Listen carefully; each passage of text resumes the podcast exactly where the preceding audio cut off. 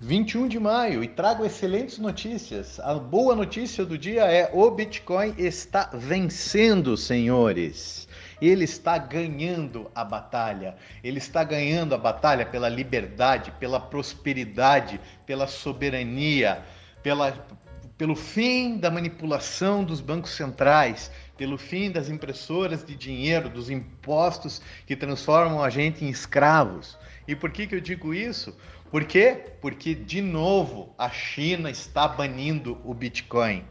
É, você não esperava que o Partido Comunista Chinês fosse dizer: ai, que lindo essa história de Bitcoin que dá poder na, que tira poder da mão do Estado, dá poder na mão das pessoas, tornam elas prósperas e livres do sistema.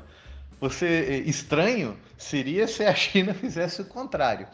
Mas anotem as minhas palavras. A China será uma das primeiras nações a entesourar Bitcoin. Tecnicamente falando, o que, que aconteceria se a mineração na China fosse de fato banida do dia para a noite? Praticamente nada. Por quê? Porque assim como o, o blockchain é descentralizado no Bitcoin, a mineração também o é. A gente tem grandes fazendas de mineração nos Estados Unidos, na Islândia, muita fazenda de mineração na Rússia. Eu tive a oportunidade de visitar duas operações industriais enormes de mineração no Paraguai, em Cidade de Leste.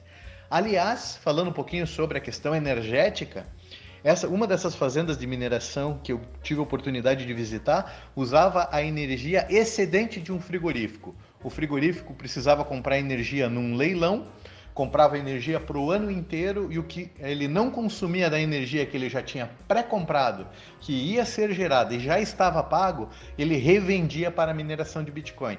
Ou seja, uso inteligente da energia. Mas enfim, Bitcoin é a teoria dos jogos de Nash viva diante dos nossos olhos. Para cada país que endurecer e banir, a gente vai ver outra, dona, outra nação do outro lado flexibilizar e incentivar.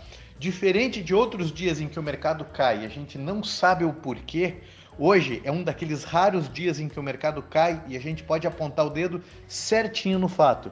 E isso é fantástico. Por quê? Porque nos permite criar cenários com alta probabilidade de acerto. E baseado no banimento do Bitcoin na China de 2013, de 2017, de 2020 e de 2021, lhes digo: este novo banimento não vai dar em nada. Boas compras.